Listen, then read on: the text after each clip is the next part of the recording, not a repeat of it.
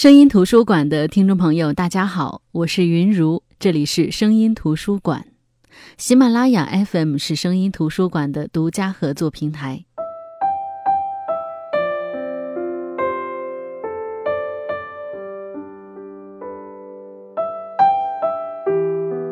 我还记得那时去看冯小刚的电影《只有云知道》，是我和老公偷偷去看的。生完孩子之后，就再也抽不出时间。哪怕只是看一场电影，只有云知道上映的时候，我甚至不知道，还是老公告诉我，并提议一定要去看的，因为新西兰。熟悉我的朋友都知道，我连续两年都去了新西兰环岛游。当时我们好羡慕那里的人们，蓝天白云、星辰大海，你能想象到的生活最美好的样子都在那里。我们也曾想象。干脆把房子卖了，去那里买一块地皮定居吧。每天在讨厌死工作、讨厌死雾霾、讨厌死循规蹈矩的生活时，也总是翻看一下当时拍下的照片。所以，我无比体会“只有云知道”里男女主人公哪怕做着最基础的体力活，都要留在新西兰时的想法。但是，当他们真的住在睁开眼就能看到 Windows 桌面一般的风景小镇时，方圆十几里甚至几十里都没有一个人时，我的内心是挣扎的。如我的预判一样，他们被困在了小镇，困在了对新西兰的想象中。两个人开了一家中餐馆，极其劳累，日子就变成了单调的重复，渐渐的少了对生活的期盼。不知道为什么，我特别心疼他们，那么美的天地草木。他们是否还有精力去欣赏一番？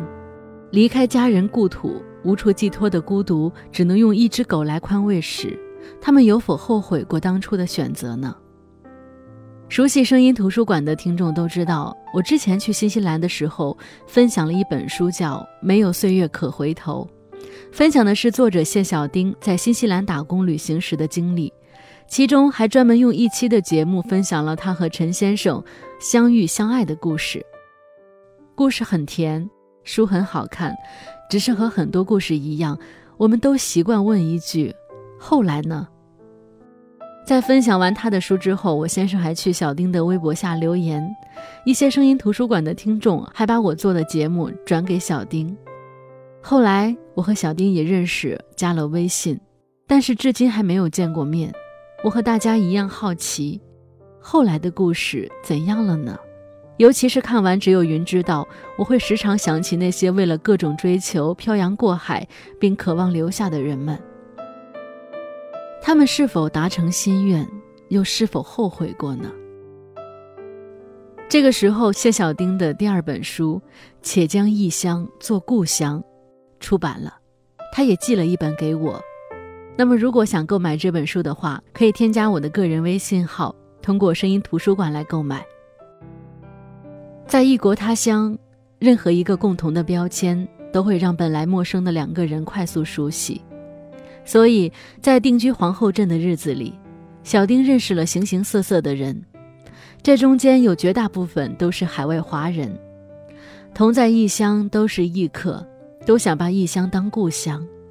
作为海外生活的旁观者，小丁比我们离得近一点，因为他也是其中的一份子。那么这中间就多了理解，少了苛求。且将异乡做故乡这本书描述了三十多个真实的故事，大多数是去新西兰打拼的异乡人希望扎根融入当地生活的故事。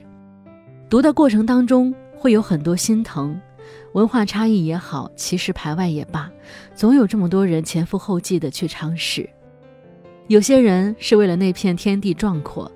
有些人是为了孩子能接受好的教育，有些人是打工旅行之后想留下，想尽办法一而再再而三的上当受骗，也有一些人为了留下想走捷径，成日里把自己打扮成开屏的孔雀，就想着哪天遇到王老五就把自己嫁了。人类文明发展至今，我们获取知识。阶层固然有，但是普通人也摆脱了必须靠体力劳动才能维持生活的途径。可很多人愿意去新西兰，在文化隔阂、语言隔阂的状态下，重新走上了靠体力劳动去谋生的道路。就像我怎么也想不明白，为什么当年出国朝中，明明是高学历的知识分子，为了要拿美国的绿卡，甘愿在异国他乡刷盘子。打工旅行是一种站在旁观视角去体验他人生活的方式，也是最快的能丰富世界观的途径。但是如果打工旅行的时间从一年变成两年，甚至在政策的范围之内想无限期的延续下去，这是不是真的是一种可行的方式呢？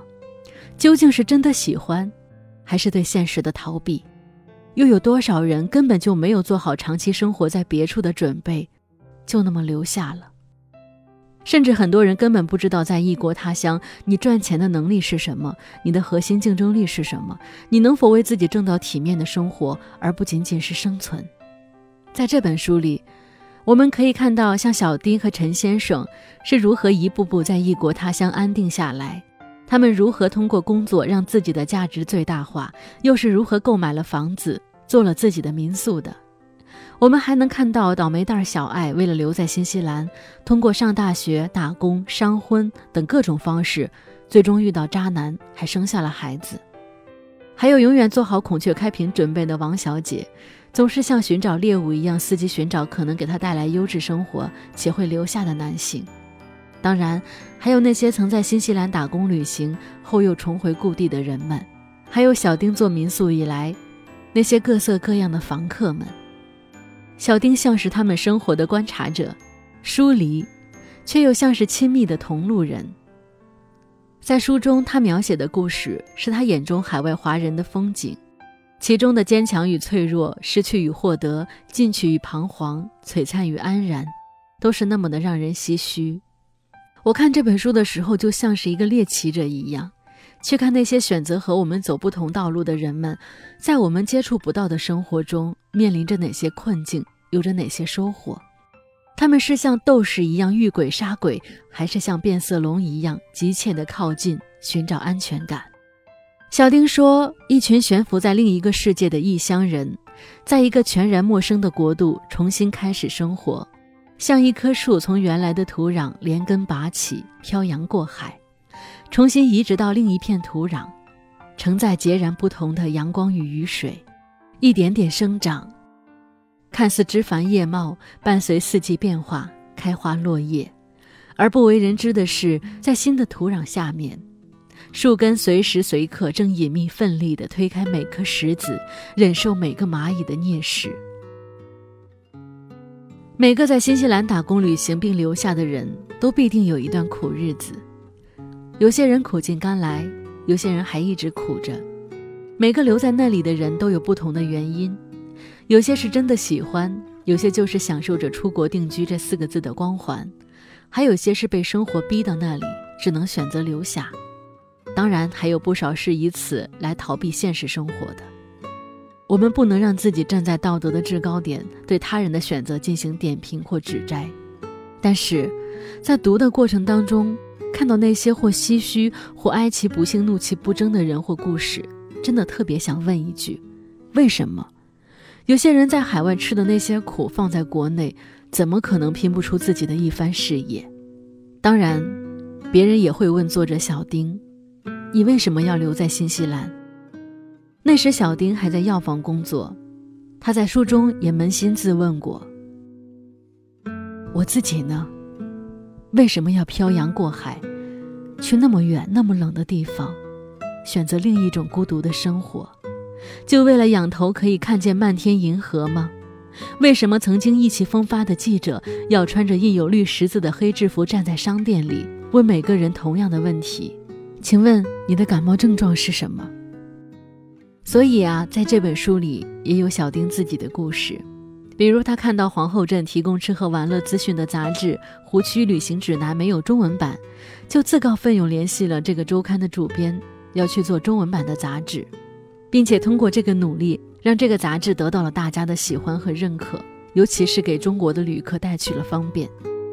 当然，我特别开心的是，在小丁的这本书里，他也描述了自己在新西兰皇后镇生活这几年的所见所闻，真的是弥补了我对新西兰那儿说了解，其实啥也不懂；说不懂吧，其实有些东西还是知道一点的那种尴尬。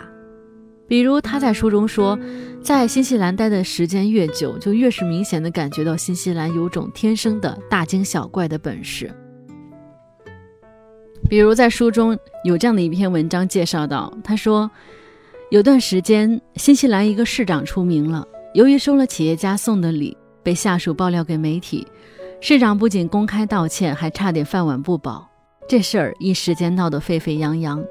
报纸用大号加粗字体，触目惊心地写了“警报：腐败”。新闻主播们在晨间黄金时间段用了一个小时来探讨他的行为如何让人们对政府公信力失去信心，如何破坏了新西兰引以为豪的全球政府廉洁榜前三名的形象，如何令当地选民们失望。这礼物价值多少钱呢？一千纽币。我不以为然。没错，收礼物当然不对。可这名市长一向以务实勤奋出名，功劳足以抵过。如果因此就要下台，是否因小失大？更何况互赠礼物在商业社会也是很常见的，它是礼貌与维系情感的工具。人们的反应着实过激。所以他说，在本地待的时间越久，越是明显感觉新西兰人有种天生的大惊小怪的本事。大事可以连篇累牍报道数年，小事也能吵得热火朝天，拿着放大镜看芝麻。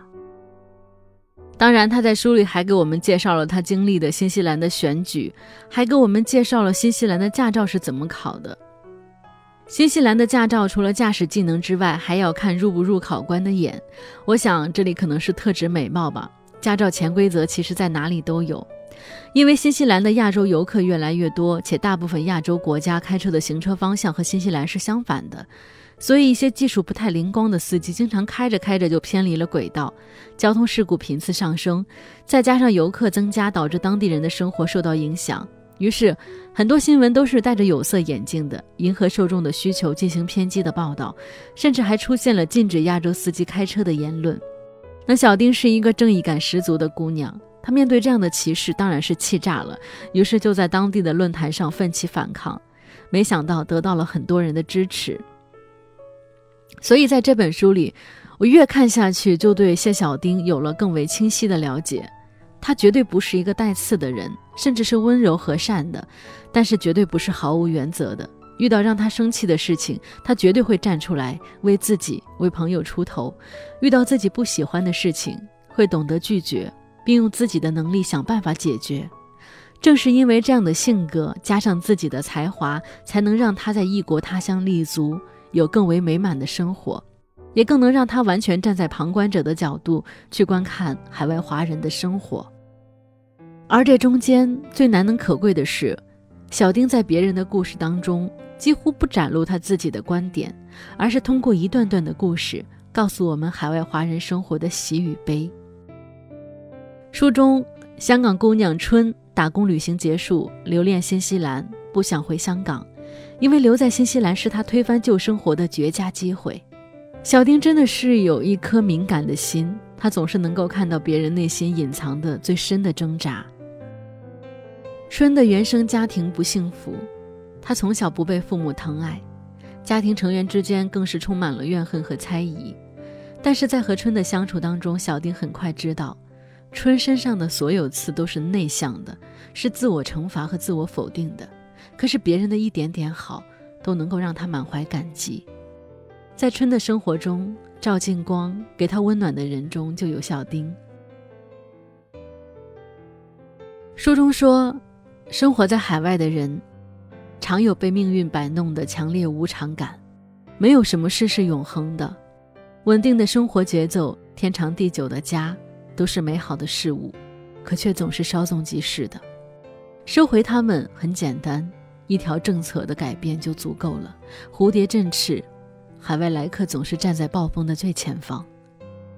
那么，为什么小丁这一路走来，打工旅行时认识的房东能变成朋友，偶遇的人能变成爱人，蹉跎时走进的药房就是皇后镇最有名的药房，后来又审视自己内心的追求，坚定地舍弃药房的工作呢？我想，在这本书里，他已经告诉了我们答案，尤其是这本书的后记，我想跟大家分享一下。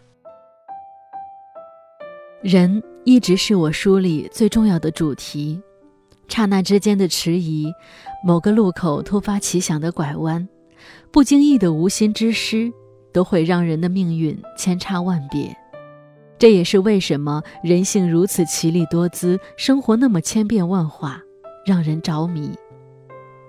据说，故事这种叙述形式已经是人类千百年来的习俗与本能，它如灯火一样延绵不绝地摇晃在这星球数千年。人们在阅读故事时，会有一种类似神一样的视角，抽离于日常生活，沉浸于另一世界。我兢兢业业地做一个讲故事的人，就像古时的说书先生一样，将那些似真如幻的人间事写下来。在海外的数年生活中，我努力扮演着旁观者的角色，保持清醒与敏感，观察自己与他人。我注视着，体验着，感同身受着，给自己增加更厚实也更沉重的生命分量。说真的，在许多时刻，我也羡慕那些活得迟钝却轻盈的人。他们享受此刻的每一顿美食与每一朵飘过的云，真心实意地赞美生活里的一切，一点也看不出对孤独的抗争，对身处异乡的不适。当我独坐书房苦苦思索。或是坐在湖边码头，沉浸在自己思维斗争中时，那些人欢笑轻快地从我身边走过，做着无忧无虑的成年人，我只能安慰自己：也许对于写作的人来说，拥有一颗敏感的心，才能看到表层之下的事物。当有一天拥有自我防卫般的钝感时，就是让自己失去特别的时候。特别，是的。我太渴望成为一个特别的人。当所有人都按部就班复制着生活时，我选择出国，经历那些壮丽风景与崎岖故事，写下来，给自己增加个写作者的名头，多了点不那么一样的身份。后来办杂志、开民宿，向每个人展现理想生活的模样，每一件事情都是希望自己成为别人眼中特别的人。我是如此恐惧平庸。抗拒平凡，在内心深处总是隐隐渴望着发生点什么，让生活变得更跌宕趣致些，让笔下的题材更丰富点，让经历再起伏一些，让自己不要成为我们，而只是我。身为一个异乡人，敏感与思虑，渴望与回避，忍耐与追逐，最终有了这本书。相比起第一本书时未经世事的好奇天真姿态，这本书多了许多思索。在海外生活的逐渐深入，终于触摸到泥浆之黏腻，岩石之坚硬。生活的甜美，终于不再是轻飘飘而浮于表面的，它混杂着微苦与酸，终于让那一点点甜，多了复杂的丰富意味。一本书有一本书的命运，我所做的只是将它写下来。记录人生的极光片语，在漫长岁月里写一本要公之于众的日记，将内里心机、纤细敏思，通通暴露在阳光下给人看。如果说真要有那么一点点妄图，不过是希望与某个人相逢，我们隔着千山万水，在各自的命运长河里跋涉，只有在这本书的文字里，产生刹那交汇。谢谢你的时间，我们来日再会。其实，通过一本书去认识一个人、了解一个人，我觉得这就是很美妙的事情。在我对小丁慢慢的了解的过程当中，我最佩服的是他敢想敢干的劲头。你说他有多大的野心、多大的抱负吗？但是他能够清楚的知道自己想要什么，并且能够正视自己的内心。想去打工旅行，抛下一切就去了；想继续留下，就抓住自己能抓住的机会。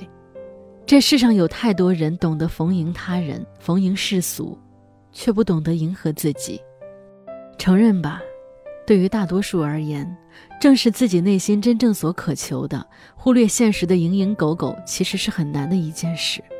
要不然，怎么会有那么多最初的梦想，后来不了了之了呢？为了一份体面的工作，我们习惯从一开始就偏离轨道。那颗心脏就一直委屈着，等到下一个选择的时候，我们为了一个别人眼中体面的生活，就干脆把那颗心埋藏起来，眼不见为净。可人最怕的就是委屈自己，这委屈骗得了别人，怎么能骗得了自己呢？即便你日后春风得意，也不过是在酒过三巡后笑中带泪；又或者你被疲惫的生活压得喘不过气，无数次午夜梦回，也不敢面对当初丢掉的那个真实的自己。我们一边长大，一边口口声声地说我要拥抱平凡，就连当年一代人心中的朴树，也在唱着平凡之路时，今天有一个姑娘却用她的行动告诉我们，她恐惧平庸，拒绝平凡。那么，我们也问自己一句：在我们和自己和解的时候，有没有那么一丝的渴望不凡？好的，这就是本期的声音图书馆。本期和大家分享的是谢小丁的第二本书《且将异乡作故乡》。之后呢，我可能会邀请谢小丁来声音图书馆的微信群做一次分享。大家有什么问题问小丁的话呢？可以通过添加我的个人微信号告诉我。之后呢，声音图书馆的微信群会不定期的邀请作家入群进行分享。好的，我是云如，这里是声音图书馆，我们下期再见。